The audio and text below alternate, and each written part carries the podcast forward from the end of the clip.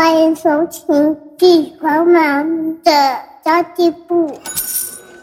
即便是忙碌的职业妈咪，一样能够打造出幸福的家。从育儿、财务知识到自我成长，我们都要样样精通。我是精算妈咪 Sandy Two，我会在这里透过自己自身经验的分享，以及访谈各个领域的专家达人，让你跟我一起打造属于我们自己的理想生活。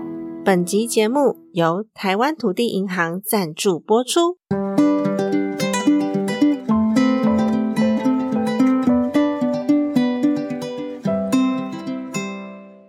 月到喽，大家缴税了吗？和大家分享一个在家安心缴税的方式：用台湾配缴税，使用土银行动配或台湾行动支付 App 绑定土银信用卡或土银金融卡，进行台湾配扫码缴税，就可以获得信用卡刷卡金两百元或金融卡红利点数两千点的回馈哦。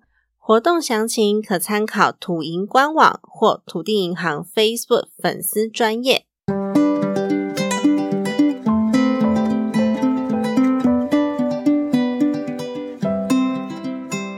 大家好，我是陪你精算生活、创造理想人生的 C N D Two。这几年呢，因为新冠肺炎的关系、战争、美国升息等等因素，导致经济面受非常大的影响。诶要如何做好资产配置才能安心入睡呢？不知道大家有没有看到今天的新闻？我觉得最近的新闻都在危言耸听，都在吓我们。最近的新闻呢，都一直在讲美国升息的影响，所以呢，很多人都很紧张，说啊，我的钱缩水了怎么办？今天非常荣幸邀请到。聪明的 ETF 投资法一书的作者雨果老师来节目跟我们分享。我其实，在阅读雨果老师的书的时候，我就越读越有一种熟悉感，就很起劲。因为老师讲到紧急预备金的计划啊，然后退休金的计划啊，家庭配置的计划，都跟我的观念很类似，根本就是如出一辙。嘿，今天就请老师来分享。如果说我是没有什么空研究投资的家庭主妇，我还是可以用美股存出自己的私房钱吗？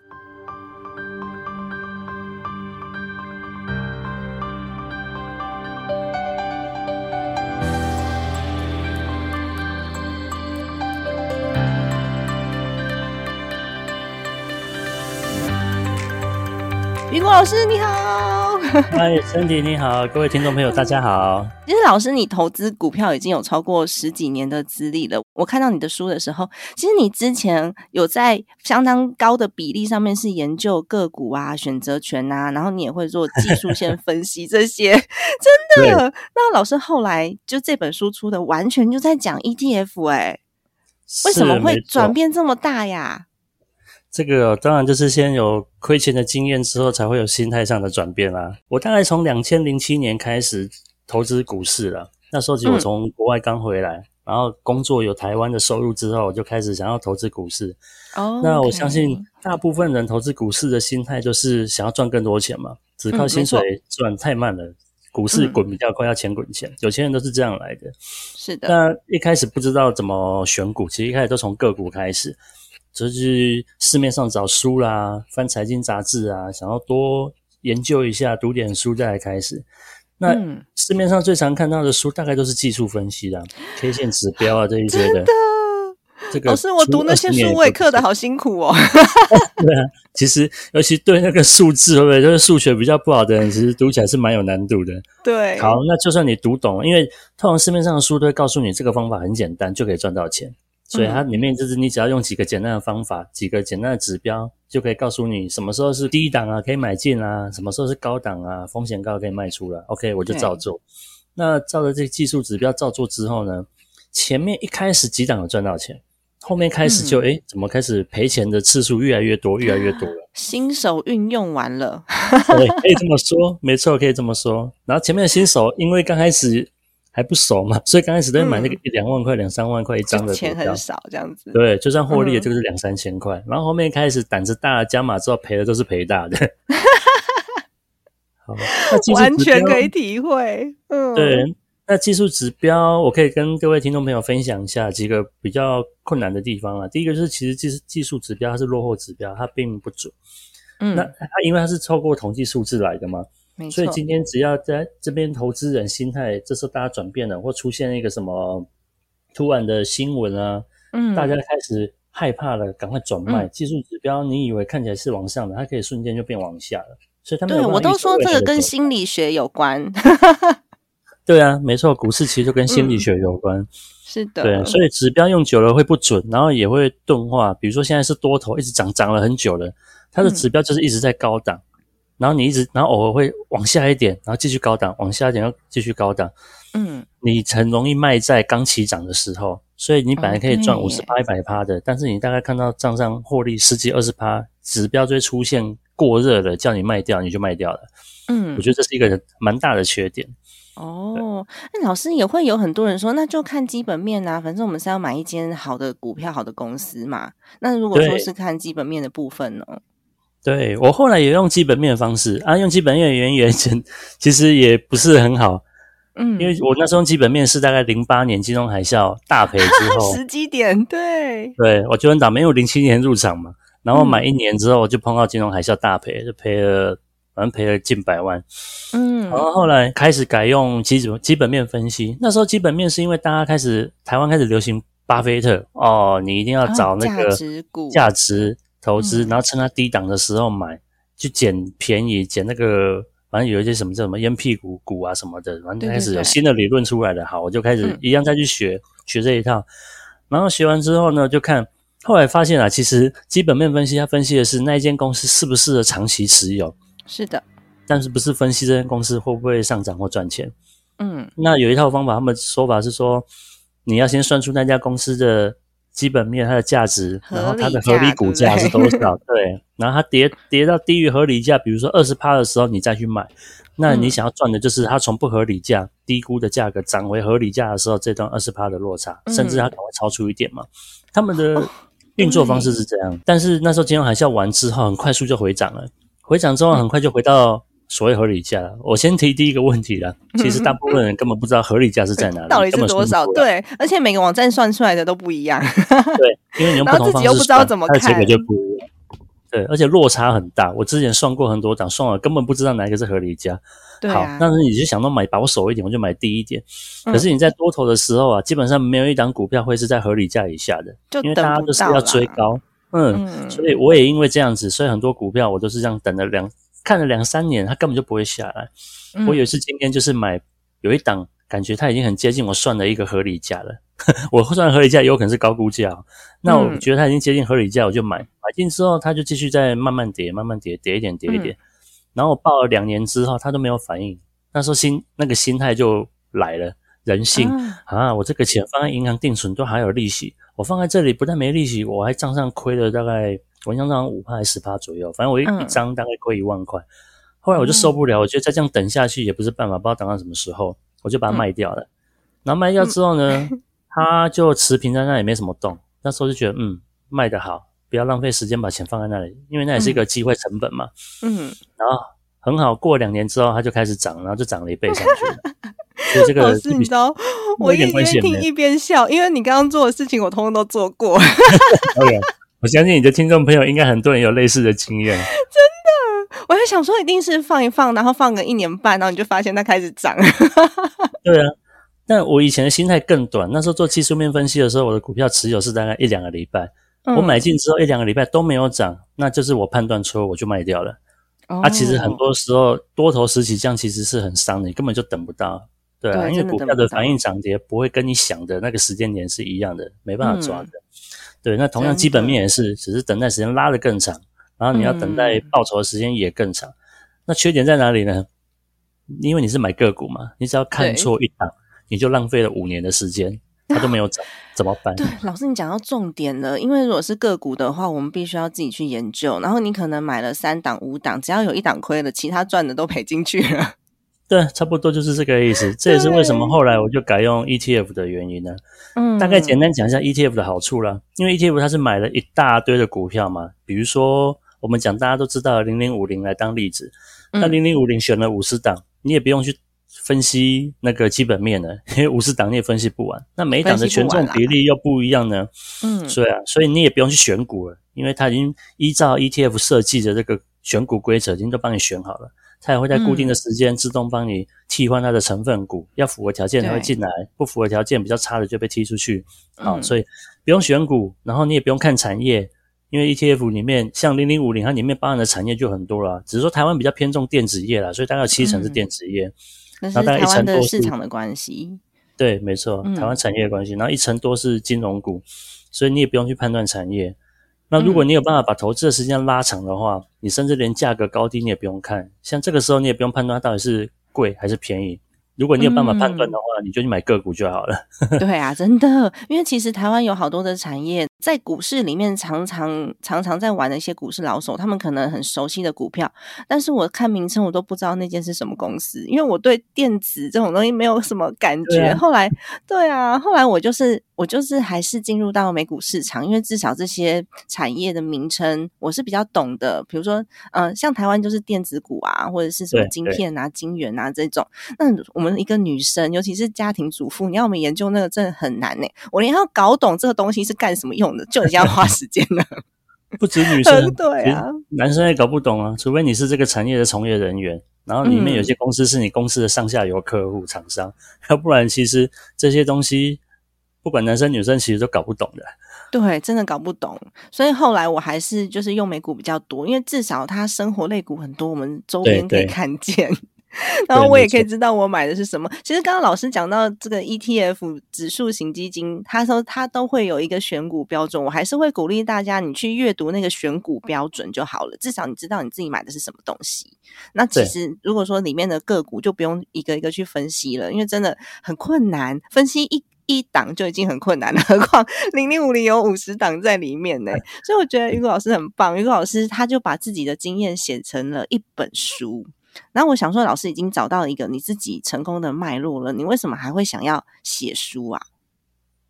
我写书的原因，一来是其实我从我开始经营粉丝团开始，我的心态就是一种，因为像我们刚刚聊到的，我前面大概我一其实一直到二零一七年才开始想要改用这种所谓的指数化 ETF 的投资，为什么呢？因为前面十年我根本就没有赚钱。我觉得运气好的是还好，我也没赔钱，因为我听过很多人是赔好几百万的。嗯，那我是赚赚赔赔，赚赚赔赔都抵消之后，发现这十年来我的资产根本没有因为我投资股市而增加。嗯，对，所以后来后来决定改用这个方式啊，我就觉得心态上转变很大。然后这个方式呢，我也觉得很好用，可以长期使用。然后我很多时间都空出来，不用再研究股市啊个股的。对，所以我主要是想要分享我自己过去这十多年来的经验跟心态的转换。那我觉得这个投资方式很适合绝大部分在投资股市的人，除非你是什么分析师啊、操盘手啊这些专门，或者你对数字特别有兴趣、喜欢在研究金融市场的人，要不然绝大部分的人投资股票的目的都很简单，只有一个，就是要赚钱。那如果你要赚钱的话，我觉得你可以用 CP 值更高、更轻松。然后也更容易获利的方法来做这件事情就好了，这就是我后来写部落格跟写书的主要一个原因。真的，而且我们可以帮助到更多的人，这也是我那时候写书跟录 podcast 的主要原因。我觉得，哎，老师，你这一路走来，这个心态跟经验，跟我 跟我体会到的好像哦。对我是因为我们家发生财务问题，所以我开始在研究投资跟理财，然后到我自己呃厘清一个脉络的时候，刚刚老师讲的这个什么技术分析啊、基本面啊，然后就是全部我都做过，而且我又跟老师进场的时间差不多。然后也遇到差不多的 问题，我觉得这真是人性哎，真的，对啊，这真的是人性哎。然后后来也有朋友会推荐什么选择权呐，然后呃，像一些外汇啊这种，多多少少都稍微去接触过。到最后，我也是跟老师一样，我都是用 ETF 的工具或者是不动产的工具比较多，然后也是希望可以把自己的经验带给大家。最重要的是主动收入，尤其是刚开始二十出头岁的年轻人。不要一边想着说我一定要我什么时候要退休，我我五十岁、三十五岁就想要退休，主动收入跟基本观念才是最重要的。其实我刚刚有跟老师聊到说，蛮多的书籍都写到说，希望可以呃大学的时候就开始存钱，然后大家大学的时候就拼命打工、拼命存钱，然后提早就可以用复利的方式来呃帮自己提早退休。可能你真的你真的大学的时候开始存钱，三十五岁就可以退休是有机会的。不过老师刚刚有分享到，这个好像不太现实，对不对？对，我觉得这个哦，因为你完全都是看在财务面去想，那你当然越早越好。有的人甚至夸张一点，有人觉得，如果我的爸妈从我出生的时候就开始帮我存一笔钱，存到我二十岁的时候，这笔钱我可能学校毕业，我剩下就已经两三百万了，他起步就比别人家早了。那这个完全都是从金融面去想，可是人生重要的事情还有很多啊。那说真的，哪些人在大学？大学生的时候就会想退休的，不可能嘛？我的人生都还没开始，还没真的开始呢，你就已经想要退休养老了，会不会太过分？在抽抽钥匙有没有？怎么会？怎么会想到要退休？我我觉得我的观念跟老师比较像。嗯，对，就是我觉得实际一点了。那时候只会想着那个下个月考试包会不会过了，会不会毕业了，然后要跟。要不要找男女朋友啦？要不要去去哪里吃饭？去哪里唱歌啦？大概是这一方面的事情啦。那如果你比较早熟的的同学啊，他可能早点打工，可能家里环境有需要，他需要早点打工存钱，他知道钱很重要。我觉得这个很好。那我觉得年轻人在比如说三十岁以前，因为你从二十二岁毕业到出社会，女生不用当兵，男生可能要再花个几个月的时间。这七八年的时间，你的工作上，除我觉得。比如说像刚刚提到一些理财知识、习惯，还有存钱这些东西，其实都要学，并不是不重要。但是它并不是你人生唯一最重要的一件事情。我觉得你的人生经历啊，你的生活丰富度，要趁这个时候去把它尽量去实现，尽量去做。那你的理财理财方式呢？你当做是培养习惯了。比如说存钱跟固定投资，你一开始存钱的时候，你可能年轻人都存不多，收入也不多。你甚至你想要花更多的钱都可以，对，去旅游，你一个月存个两三千块都好，它或者是你的投资每个月你养成固定定期定额去投资，扣两三千块都好，虽然金额不大，对你的你可能三十岁时候才存到一两百万，但是你在这一段时间呢，我觉得你的人生历练啊，你的人生阅历会影响你可能三四十岁之后你的人生观价值观，没错，还有你的工作方向。嗯啊，还有甚至你的找另外一半的标准，这些都有可能。对，所以你不应该格局都会不太一样。对对对，所以我觉得你不应该只是努力的工作，然后把钱存起来，想要提早退休。退休没有那么好了，你只是不想要工作而已。你三十岁退休没事做。我们还是要累积一下自己的自己的能力啊、兴趣啊，然后交些朋友啊，我才有可能在退休的时候把生活过好嘛。如果只看财务面的话，真的好像很单纯，但是呢。我们我们丧失了非常多的机会，像我自己在二十几岁的时候，我就去了二十八个国家，所以我是很喜欢自助旅行的人。然后我也是我也是很喜欢一些不同的生活体验。我就是很高拐的水瓶座，你知道吗？只要有新的东西，就要去试试看。然后只要有很奇怪口味的零食，我就会买来吃吃看的那一种。所以其实我的生活体验感是蛮多的。我我觉得这很好哎，因为我我有一个很。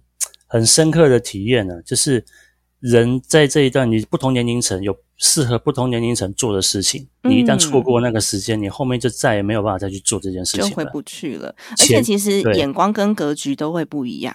刚刚老师讲的这个部分，我觉得非常非常重要。所以即便不在房纲里面，我还是要把它拿出来再讲一次，就告诉大家说，我们的人生不是只有存钱而已，不是所有事情都是用财务面下去。下去看待的，就包含我们呃最近有在帮朋友处理遗产的问题，也是一样。我们如果用财务面，我们可以做出比较比较好的选择，但是有的时候在人情上面啊，或者是长辈的心情啊，我们都要去顾到。这时候就不只是用财务面来做考量了。没错，没错。对啊，所以一顾老师，你其实跟我一样，都是用 ETF 在操作大部分的资产。那我自己分享一下，我是用台股在做孩子的教育基金。所以老师刚刚讲说，从出生就开始存钱，我是真的，他出生两个月大的时候，我就帮他开户。那两个月大的时候，我就开始定期定额的帮他存钱。然后我自己的退休账户是在美国的海外账户，而且我其实有一些海外资产的投资，然后它的利息会汇到我的那我的台湾的账户，我就把它拿去买副委托，因为那利息汇进来才一点点而已，又不适合汇到海外去，所以只要美金的利息一进来，我就买入，就我不会让美金有闲置的机会，除非它累积的这个金额还不足买一股的时候，它才会放在那里。所以其实我觉得刚开始在选择标的的时候，我花好多时间哦，研究一大堆的资料，因为 ETF 其实在美股里面的种类也非常多，然后最近台股就出了非常非常多不同类型的 ETF，但是标的都差不多。对对，没错。这个到底要怎么选呢，老师？ETF 的部分啊，呃，其实我这么讲啊，因为 ETF 有分很多种类，我先大概介绍一下 ETF 有哪一些。一种叫指数型的，对。那所谓指数型，就是它是尽量买买下它的大盘上的主要成分股，所以今天大盘涨的时候，你的指数大概就要跟大盘涨一样多，尽量贴近。哈，跌也会跌。那另外一种叫主题型的，主题型的就是觉得说。我的选股逻辑方式呢，会比大盘还要好，会比赚的比大盘还要多，所以他可能用一些什么叫呃，可能用比较聪明的选股方式去选，然后要卖给投资人。那当然，它的这个 ETF 的内控费用就比较高啊。那还有另外一种叫主题型的，就是设定我这种投资是特定产业的，我今天要投资的是五 G 啊、自动驾驶啊，这这一类的，或者是有人是提倡。呃，标榜高股息的，这个就叫主题型的。那它的持股就会跟大盘指数就是脱钩。嗯，那还有叫什么主动跟被动型的？主动就是会有基金操盘人去帮你主动选股，他选他觉得会涨的股票，就跟我们个人在买股票一样，只是我现在委托一个专家，让他去研究市场，然后让他去操作，让他去找那个高低点买卖点。哦，专业的事情交给专业的来，他只要负责帮我们赚钱就好。但那通常这种东西。你时间拉长到十年、二十年的话，这种主题型的几乎都会落后给大盘。这个就是有历史资料统计的，对，没错，就这种主动型的。那被动型，它就是知道它的预兆它的那个指数嘛。我们刚刚提到的 ETF 都会有一个选股的逻辑，今天就不是人为的了。今天只要符合我这个选股条件的，它就会被纳进来；不符合的就被踢出去，那就排除个人人为因素。像我们之前有听到那个政府的，好像操那个劳退的操盘基金公司。他们就去买那个股票，他们是主动操盘的，他就去买那个他自己有投资的股票，把股价炒上去，然后他自己再出脱卖掉，拿我们纳税人的钱去炒他的个股，就被抓到了。所以这种事情有时候真的是人性面很难避免。那所以 ETF 依照指数选股逻辑的方式的话，就有这个好处。嗯，我自己也是指数型的占非常大多数，因为我根本就也懒得去研究那个产业。像刚刚老师讲说，有很多种是主题类型的，啊美股更多，美股还有什么娱乐业？因为他们光是迪士尼就是娱乐，Netflix 也是娱乐，他们光是娱乐业就可以做电信、公共服务，然后还有什么矿产，然后健康能源。对，非常日常消费 超级超级多，那你根本也不知道说，哎，最近市场的的走向是什么？那有一些产业，它的它的嗯，它的产业波动是更大的，这我们也没有办法掌握。所以其实还蛮多人会用 ETF 的产业波动去做短期的操盘，但是我也不是属于这种，因为我脑袋不够聪明，我就直接就放长期。所以其实还是要看一下你自己现在的工作心态。跟你的心态，然后我们来选出适合自己的 ETF。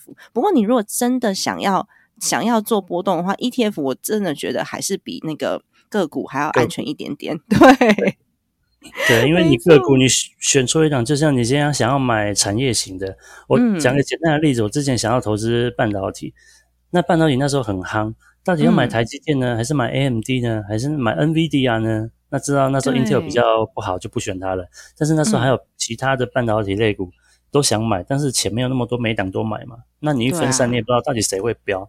后来干脆觉得算了，这样太麻烦了，我直接买一档那个半导体的 ETF 就好了，谁涨都跟我有关，我都赚得到。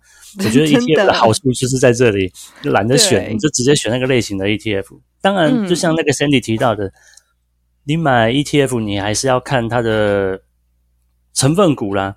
嗯，你要知道一下，你到底选这样 ETF，你不能只看名字，它名字大家是随人取的，可是它实际的内容是什么，你还是要稍微了解一下它的成分股是什么。是不是你真的想要的？尤其是台股的 ETF，因为我觉得台湾的呃股票的种类，它本来本来它的市场就稍微规模跟美股差异很大，所以台股的 ETF 你会看它选来选去，其实好像每一档成分股都差不多，只是它的选股原则不太一样而已。所以大家可以去研究一下，你是喜欢哪一种哪一种类型，然后还有它的那个比例也会也会不太一样。那基本上呢，呃，按照自己的投资计划下去选择适合你。自己的投资工具，才是比较有效的应用哦。那么，老师，其实我的听众朋友有很多都是那种小资家庭的。的成员呐，那有的时候又会想要存房子的头期款，然后又会想要存小朋友的教育基金，也不止退休金而已。虽然说老师书里面讲退休金讲很多，但是我们人生当中要用的钱还是非常的多。那如果是这样子的话，呃，其实不不一定是用美股这个工具，或者是我们有没有其他的投资策略可以建议给听众朋友？有。嗯，这个我自己的投资经验，我后来领悟到一件事情：这次投资会不会赚钱呢？我觉得有一个很关键的决定点是，你这个笔这笔钱是什么时候要用的？嗯，我举一个简单的例子：如果今天你是在存退休金的话，那这笔钱是二十年之后才要用的吗？好，二三十年之后，那我在这段时间，我就有比较长的时间可以等待它从股市低涨再回来。所以，如果你今天碰到一个类似再碰到一次金融海啸的话，你今天只要时间还有两三年拉长，股市还是会回来的。那你就不用不用怕赔钱，你可以把你的资金放到比较大的比例的放到这个所谓的风险性资产，比如股票。但如果你这笔钱是下个月或是明年要用到的钱，那其实我就不建议你再放到股市里去了，因为没有人知道未来两三年的股市会涨会跌，更不要说两三个月了啊。那所以。我会建议投资人，如果你是短期内用到的钱，那你就像刚刚举的例子，一年以内的话，你就放定存就好了。嗯，这个是不会亏钱的方法，而且你是确定已经要用到钱了。如果你放进股市里面，刚好它没有涨是下跌的，你碰到你需要用钱的时候，你就一定要赔钱卖掉，你必须要实现你这个账上亏损。我觉得这是一个关键点。嗯，那再来，呃，我自己主要用的方式是用所谓的指数化投资跟资产配置的方法。那最主要不是，我觉得成功关键不只是指数化投资，而是你要做资产配置。所谓资产配置的意思呢，我今天用一个很简单的例子哦，每个人都可以用到的。我们今天不用想到美股，我们讲台股就好。台股也可以做指数化投资跟资产配置。你的指数化就是零零五零这一档嘛，因为它就是最标准的跟着台湾的大盘指数在走的。那你的资产配置要配什么呢？像我们做呃美股的。资产配置通常都是用股票加债券，那台湾没有债券，买债券都是指美美美国的公债。那你也不想投资国外的话，你可以用定存来代替。我用零零五零加定存来做资产配置，这个效果呢，稍微简单的叙述一下给听众朋友听。如果你今天股市在涨的时候，你比如说你零零五零，你今天有一百万，你零零五零呢就放八十万就好，然后你的定存放二十万留着，那这笔钱有点像是加码的钱。我们在买个股的时候都一样嘛，会留一笔钱是等股市不好的时候加码嘛，概念是一模一样的，只是我现在有一个固定的比例，我的方式固定就好，不要随你的心态去变动。好，现在零零五零占有八十万，今天股市上涨了，八十万变九十万，一百万了，那超过八成的部分呢，你就把它卖掉，变成现金拿去存你的定存，这个就很像是你的股票有获利了结了，然后把获利的部分呢，赚到的钱拿。卖掉放到你的定存里面，所以你的定存金额也增加，对不对？那每一年都固定一个时间，比如说你每你每隔一年好了，你的定存就存一年期的定存，所以你的定存到的时候，表示一年到了，你就再来做这一次所谓的资产平衡的动作。股票涨多，你就把股票卖掉去放定存。那今天如果碰到股票下跌，股市下跌了，今天变成定存的比例比较高了嘛？那你就把定存里面的钱，今天到期了，你就把钱拿一部分去买股票。嗯，那你等于就是可以在股票低档的时候做加码，平衡为八十比二十，八比二，那你就长期的这样子固定时间执行下去，你的获利的机会会比完全百分之百持有股票的人还要来得高。那当你需要用钱的时候，因为账上亏损会相对于完全持有股票的人来说还要来得少，嗯，所以你真的要用钱的话，你的亏损会比较少一点。被迫卖股的时候，啊，如果如果可以的话，你的这个。投资的时间呢，最好是用你要决定钱的时间去决定你的投资方式是什么。那我刚刚举例的是，呃，退休金嘛。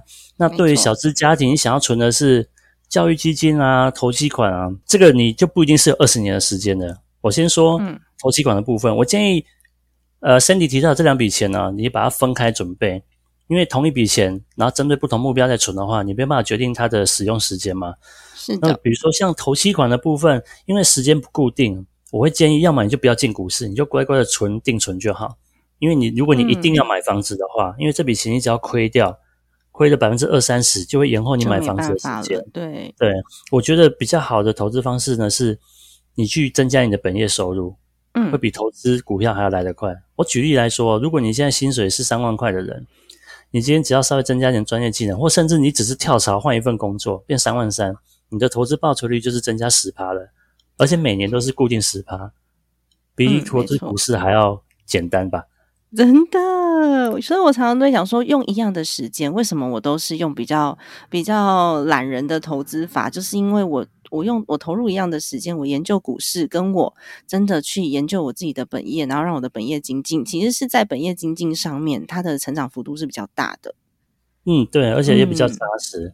好，那再来，如果你的投期款时间，比如说你现在买房时的时间是你设定希望可能在六七年之后，你打算嗯要结婚要买房，甚至其实你去买一笔六年期的储蓄险都可以。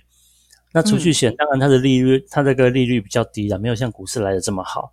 可是就像我提前面提到的，投期款这个东西，你要买房子的东西是你确定目标的话，但是如果你时间没有那么确认的话，你用比较保守一点的方式去准备它，会比较保险。股市没有保证赚钱的。然后那在如果今天是小孩子的教育基金的话，你的时间就比较长了。比如说像呃 Sandy 准备比较早，小孩出生就开始帮他准备了，所以他这笔钱是十八年以后，跟我们存退休金很像。对，那有的人是呃收入比较不是那么高的话，像小孩子在念幼稚园的学费本身就已经是一笔很大的支出了嘛，没一年可能要交快交二十万了。好，所以很多人开始准备这个教育基金的时间，可能是在上小学之后开始念公立学校，学费就相对少很多。那一直到他要上大学呢，总共有十二年的时间。看你要准备的是念台湾的私立大学，或者是你要让他出国念书，这个金额就落差很大，不一定。嗯对，那不管你是哪一种，基本上都取决于于你的本业收入是多少，因为你不可能全家家庭收入只有七八万，然后说我要存钱让他出国去念大学，那这笔钱就落差很大，相对一定会竞争掉你的不管是房屋的筹集款，或是你的退休金。啊，一定会取代掉某部分。你要同时准备的话，那你势必必须要增加你的本业收入。嗯，不然就是小朋友要可以拿到奖学金，他自己要努力一点。对，这是一个方式，但这个不是我们能准备的嘛，对不对？没错，能力范围能准备的就是他的生活费跟学费而已。好，嗯那再来再准备这教育基金的部分，我基本上还是建议用指数化的投资啦，因为你只要时间拉长，那你随着这个产业的这个衰退跟循环跟龙景期啊这一类的，你大概十年二十年，你基本上获利的机会是非常的高的，就看你的所谓的股市跟另外一个资产的配置的比例有多少，决定你的获利的多寡这样。那你要固定时间再做再平衡就可以了。但有一点要提醒的，就是你当你要靠近用钱的时间的时候，你的风险资产股票比例必须要降低。嗯，怎么说呢？我刚好提到说，用钱的时间是关键嘛。那我们在存大学教育学基金，假设是十二年好了，因为我有十二年的时间，所以我可以投资高风险资产，比例比较高。可是当你随着时间越来越接近的时候，你只剩下两三年的时候，你就不能再把它当十二年来看了。你实际要用钱的时间就很确定是两年后、三年后，那你就不要那么高的比例在股票里面。嗯，呃，风险就是这两三年，你只要碰到一次股市大回档三十趴、五十趴，你的准备可能就都没了了。对呀，对啊，因为流念书你没办法延后啊，你没办法叫小孩 过三年再去念大学，但退休可以啊。啊，所以这个比例上的话，要拿捏好跟这个时间。对呀、像是像现在今天的新闻，什么美股大逃杀，道琼指数崩跌八百点，这个时候呢，如果你真的要用钱，你舍得吗？可能也舍不得。对，对对，啊，那这个同时当然也还有一点，就是你的生活准备金要准备好，这个可能是另外一个话题。就是经你济预备金如果你有的部分。对你紧急预备金有嗯准备好的话，你在真的需要用钱的时候，先动那笔钱，不要动股市的钱。股市真的是嗯撑到你真的没办法了才去动它，没这样子你股市获利的机会才会高。其实像我自己真的是懒到我连再平衡都很少做，因为我小朋友是一出生就开始存的，所以我只、嗯我只加码而已。那也很好。对啊，因为他其实他的部位就是一直不断的放在那边，然后他自己其实现在这几年的获利也都蛮好的，因为他存在台湾嘛，一开始就是嗯存也是、也是零零五零，然后零零五零他那时候开始存的时候才七十几块，哦，对，好像对两三年前，翻倍的。超可怕的。对，虽然说小朋友的钱比例比较少，因为都是几千块这样子给他扣，因为两两三岁的孩子而已，就几千块给他扣，但是其实那个获利是非常惊人的哦。嗯，如果说像申请这个方式是也可以的。如果你的时间是有到二十年那么长的话，基本上至少会经历过一次景气循环，所以你中间一定会碰到一次大跌，然后涨回去。但是只要因为我们做指数化投资，基本上就是预期这个不管是台湾或是全球的经济是长期向上的，大家都是。大家企业都是努力赚钱，然后想要让自己的股价变好，大家都想要获利的。在基于这种基本的人性考量下，基本上长期我们的经济发展啊、科技发展都是往上的。嗯，所以你二十年的时间全部百分之百持有股票也是可以的，不一定一定要做再平衡。那做再平衡的比较大的好处是因为，如果你随时有可能被迫要用到这笔钱的话，你有在做再平衡，你的亏损会比百分之百持有股票的还要来得少。那当然缺点也是，如果股市一直十几年多头，就像过去十几年都是走多头行情的话，做资产配置跟再平衡的人，你的报酬就会比百分之百持有股票的还要来的少。嗯。就是自己要去评估一下那个风险的，那你自己的风险指数到底有多高？对啊。那老师他其实有提到公司债利息的部分，你是觉得这个风险稍微高一些，对不对？因为公司债毕竟是私人的债务嘛。对，公司债的这个票面利率啊，或是值利率，基本上之前都还可以买到五六趴以上。那因为它是债券，所以它是基本上是可以保本的，跟你买那个零零五六。买五趴的股票，殖利率意思是不一样的。那个五趴是变动的，你有可能会变更高，也有可能只剩两三趴。但你买债券的话，他说他的每个月每一季配给你的利息是一样的，只是它的风险难度是在于说，你怎么知道这间公司会不会倒？公司债最大的风险就是倒债嘛。如果今天公司确实没赚钱了，他也发不出。利息过来还你了，那他就是倒债了。你有可能利息拿不到，本金也拿不回来，这是比较大的风险。所以当你买公司债的时候，你就是要挑，比如像 AT&T 这种比较很稳的，它就很像台湾的中华电信、美国的中华电信一样，你就是要有到这样的地位。比如说像是苹果的公司债，苹果不会倒吧？应该吧？嗯，之前迪士尼也发过 公司债啊，对对对对对对对。那像公司债，呃，因为现在是。利率很低档的时候，所以票面上的那个利息利率都不高。但是后面，因为目前在升息，只要跟着升息，这些不管是美国国债啦、公司债，它票面利率也都会跟着增加。所谓票面利率，就是他答应你，我每一季或者每一年都要配给你多少钱。对，这是多少利息，这是固定的。那他宣布的这种利息会越来越高，越来越高。所以你再买的话。后面的公司债可能票面利率你都可以容易买到六趴七趴以上，对，他只说这个风险就是像买个股一样，真的，因为他也就是把你自己的资金放进一间公司里面，你就是买他的未来，他有没有办法持续的在还这个债务？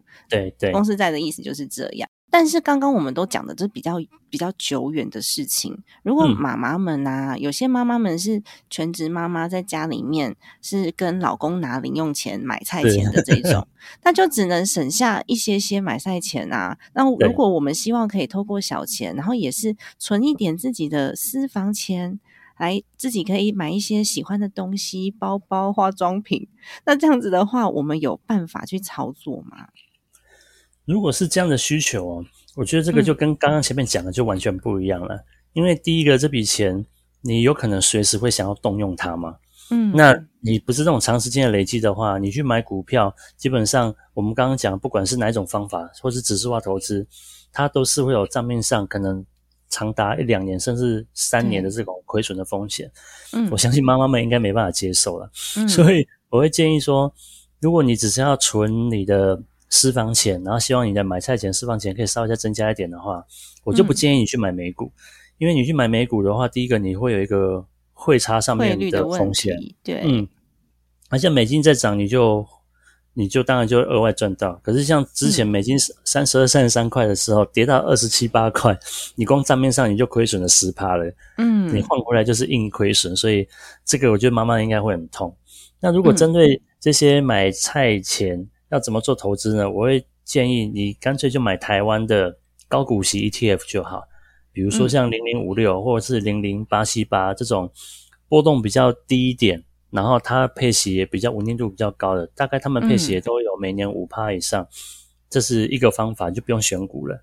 哦，老师，你真的是跟我策略超级像呢，因为我自己的零花钱就是存零零八七八，对，你也需要领买菜钱、私房钱吗？的有一点自己的私房钱。不过这集播出去之后，我就没有私房钱了，大家都知道了。因为它其实没关系它其实是季季配息啦，所以你每次都可以看得到说，哦，我又多了一点点小钱，然后就会觉得心情很好。那对就是妈妈的心态嘛。那如果说刚刚老师讲的，它其实也是 ETF 的一种，然后它的选股也有它自己的标的跟原则，所以通常呢，只要大盘好，它也会跟着好，比较没有呃像个股的风险这么高。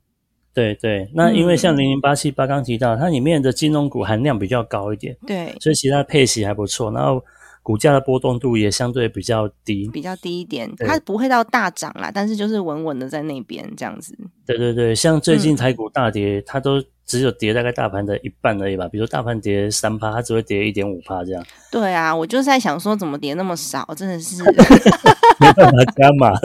对，对，而且它的零零八七八，它的单价又算低的，它只有嗯十、今天只有十八块多而已，嗯，所以买一张不用两万块。那如果你要去买什么中华电信，一张十几万，银行股一张也是要两三万，其实相对来讲门槛还是比较高，你就不如让银行去自动定期定额扣零零八七八之类的、嗯这种 ETF 就可以了。真的，所以我现在每天都在想说啊，真的是没有没有买点，因为它就跌太少了。我的我的持有成本其实蛮低的，因为它刚发行没有多久我就买了。嗯我也是，对，我想说，嗯，距离有点远，算了算了。但我是用每个月定期定额让他扣款的方式了，嗯，所以就不管他让他扣。是啊，是啊，所以我觉得就是大家就可以去想想看，老师刚刚提到一个蛮重要的部分哦，就是专款专用的部分。我书里面也有提到，老师的书里面也有提到，你这笔钱究竟什么时候要用，我们去选择它适当的时间点、适合的工具来做存款，然后你就会发现，哎，我好像每个月只要花一点点的时间，我就可以好好的去操作我所有的投资账户。那最近因为股市嘛，刚刚有讲今天的新闻，美股大逃杀。那嗯，我有没有办法每次都看到那个高点之后，我把它卖掉，然后我低点的时候我再把它买回来，我就可以嗯一股换两股这样子。对，基本上啊，我也希望我有这个能力，但基本、嗯 我相信应该是这世界上没有人可以办得到。如果办得的话的话，巴菲特都要来拜你为师了。老师如果感应到的话，记得要跟我们讲一下。这这可能只有九天玄女可以办到，我们办不到。真要接这个梗。对，没错，我就是要接这个梗。有可能，嗯，我我可以跟大家分享一下为什么不可能呢？因，为这个股价的涨跌，它基本上是这个全世界或是全台湾几百万、上亿人在做决定的。然嗯后，更何况大部分的钱都不是散户的钱，都是那些法人的钱。他们就是拿着各位的投资资金 ETF，拿着他们的钱去买这些股票的。那嗯他们的买卖呢，有一些他们的决定因素。可是股价会涨，是因为大部分的人对它未来看涨，所以呃看好的人比看差的人多，所以股价愿意嗯慢慢买上去。所以反过来也一样，慢慢买下来，会股价会掉下去，是因为卖的人比较多。那这些嗯群众几亿、上亿人的群众意识，你怎么有办法去猜到说明天大部分人决定它要涨还是跌呢？嗯，所以基本上这事情是不可能，你连猜，你连猜你另外一半明天想吃什么你都不知道了，你怎么会知道？其他人在想什么，对不对？那有时候我们参加一些呃同温层的社团，就会觉得哦，大部分都是这样想的。No，你的同温层的人数其实很少。嗯，对对对，没错，对啊。对啊，其实我还有有目的的，财经新闻也是放消息出来，也都是有目的的，所以大家都看新闻，其实都已经到最末端了。对啊老师，其实我常常被问到一个问题，就是嗯我的本金很少，我只有十万块，我想要赶快赚三百万。我常常遇到这个问题耶，我都我都会跟我的那个呃听众或是伙伴说，这个部嗯分的话，你十万块或许你可以去买乐透，那有可能你会赚到三百万，或者是那个十万块就会不都见。没有。但是我没有办法用一般正常的投资工具帮助到你这个部分。通常老师都怎么回答这一题？嗯、还好我的粉钻上面理性的人比较多一点，不会问的这么刁钻的问题。但是如果真的有人问我这个问题的话，我会这么回答他：我觉得你去买乐透啊，不如你去赌场，嗯，然后你去赌场去赌大小就好，每一次就翻倍。所以十万块要变三百万呢，你大概只要翻多少五次吧？哦，对 对对，只要连续 连续猜对五次就可以。这个比你刚刚前面问的那一题怎么样去每一次都赌对股市高低，它来的简单吧？因为它就是二分真的，因为只有两个而已。对你只要连续五次十万、二十万、四十万、八十万上去，你就有三百万了。这个是最快的方法，也是唯一可能的方法。我觉得，我这边大概分享一下，就是想要问这个问题的，你这就是你太想要变有钱了，可是你却找不到方法。嗯，但其实有钱人呢，越有钱的人，他越不需要很高的投报率，他越不需要这么快的变有钱，因为他已经有钱了嘛。就是说难听一点，那为什么没有钱的人会一直常常是没钱呢？因为我看过很多的投资案例啊，他即使有办法在一两年内获利到很高，赚到很多的钱，不管是透过高杠杆或是股市的方式，但是他总有一天会把这些钱全部赔回去的。嗯，因为他的方法本身就不对。对，所以就像你去赌市股，像我刚刚讲的，你去赌市，你说翻倍，你会觉得我很扯嘛？讲的什么建议？可是事实上，大部分人很多人在股市里面就是这样的心态在操作的，他只是今天获利没有翻倍而已。你今天。呃，我在赌场里面有看到有人会去记开开出来的号码，然后他们去归纳，哎，大号开很多咯，依照平均值来讲，应该要开始开小号，开小的号码了。然后他们开始压小，可是我就在赌场看过，他连续开了十三次的大，哇！那如果你要去凹小的话，你到底能赔几次才赔得完？好，所以这件事情并不是不可能的。你去赌场，你有可能猜对一次、两次，十万翻二十万、四十万，第三次猜错了，四十万就没有了。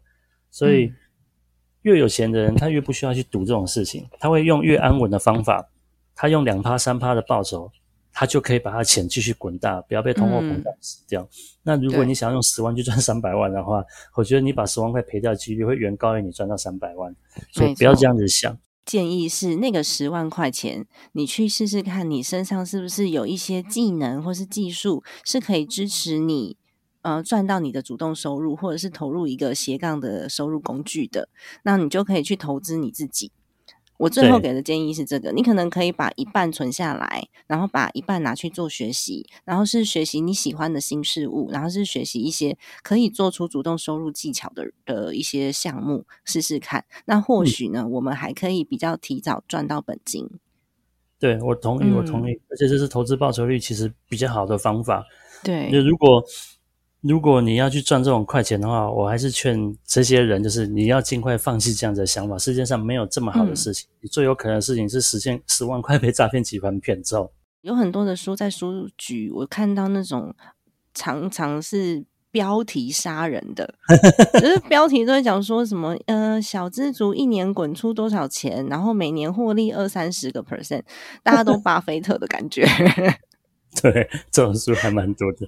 这种书真的很多哎，所以其实大家还是要知道，说我现在现有的资产有哪一些，我去做好盘点之后呢，我能够去安稳的让我资产成长。尤其是我自己的族群是家庭比较多，家庭你真的是风险要控制的非常得当，因为。我们如果是一个人单身，就顶多我吃个几餐泡面。但是如果你有孩子，然后又有老人家要要奉养的话，真的没有办法去冒这个风险啦。还是实际一点比较重要。所以我想要请老师分享一下累积资产最重要的三个要件，然后让大家可以实际一点。好，嗯，我也讲的非常的实际。第一个，你要累积资产，你要先存得下钱。这个很实际吧？嗯，对，没错。不管你的收入有多高，或者你今天不管你可以多多凹下多少的私房钱，你今天钱只要很快的把它花掉，你的资产就不可能增加。嗯，所以第一步你一定要先存得下钱。那你钱存下来之后呢？你要正确的要有正确的投资理财的观念。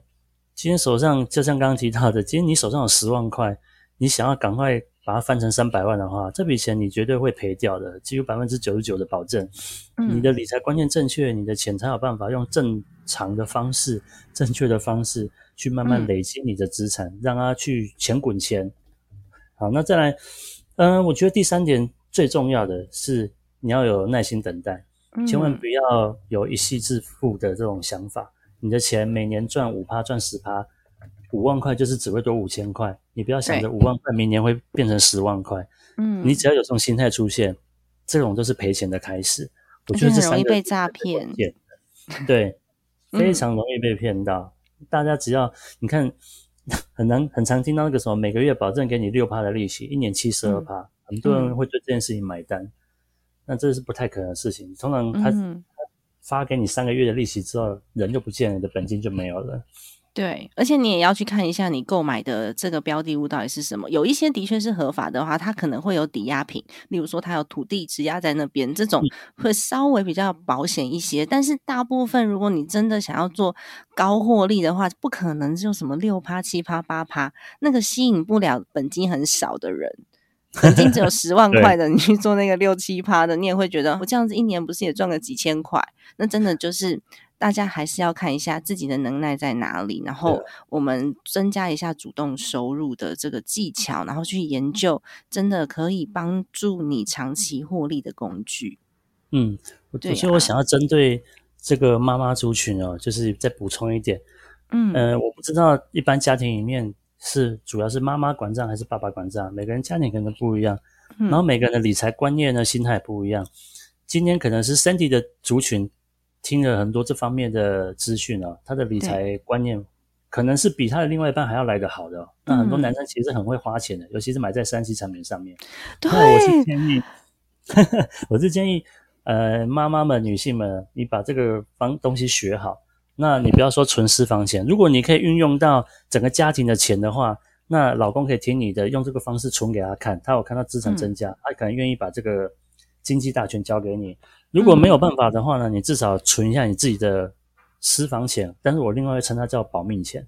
今天有一天老公失业了，或者是今天家庭出了什么状况的时候，或者是婚姻出了什么状况，anyway，你自己有一笔钱是保你自己的，我觉得这点可能也很重要。嗯，这很重要。对呀、今天真的很谢谢老师的分享，还有老师最后的提醒，真的太重要了。就是我们随时随地都要有风险的管控的这个打算。然后，如果说现在是先生在赚钱，我们也要有为这个家庭做一个财务准备。就像刚刚老师分享到，有可能先生突然失业了，或者是我有听过一些案例是，呃，先生那边的公司看起来好像非常获利非常的好，可是其实已经亏损亏了好几年，但是太太不知道，然后到最后嗯他们整个家庭可能经济上面就遇到了非常大的困难。那如果这时候太太突然之间告诉你说，其实我有存一点钱。这帮助很大，然后先生就很感动，有没有？两个人就抱在一起再生一台，没有啦。的确是会对感情有所精进啦，真的。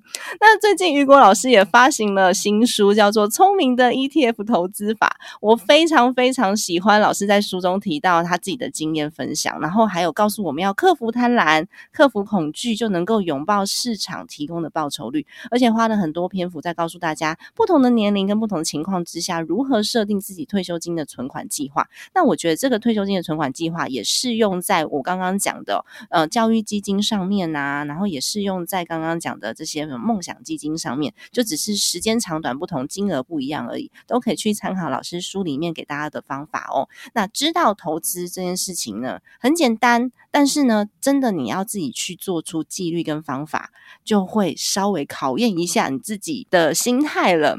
方式很简单，但是我们要找到自己可以执行、持续执行下去的方法，才会对我们的人生产生正面的影响哦。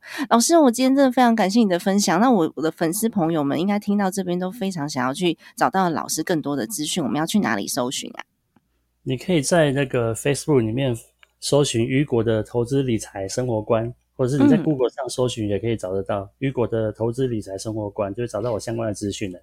嗯，雨果的投资理财生活观，大家赶快去 Google 一下，找到雨果老师哦。谢谢雨果老师的分享。家庭理财就是为了让生活无虞，分享这期节目，让更多的朋友透过空中打造属于自己幸福的家。我们下期再见，拜拜。拜拜，谢谢，拜拜，谢谢老师，今天的分享很精彩。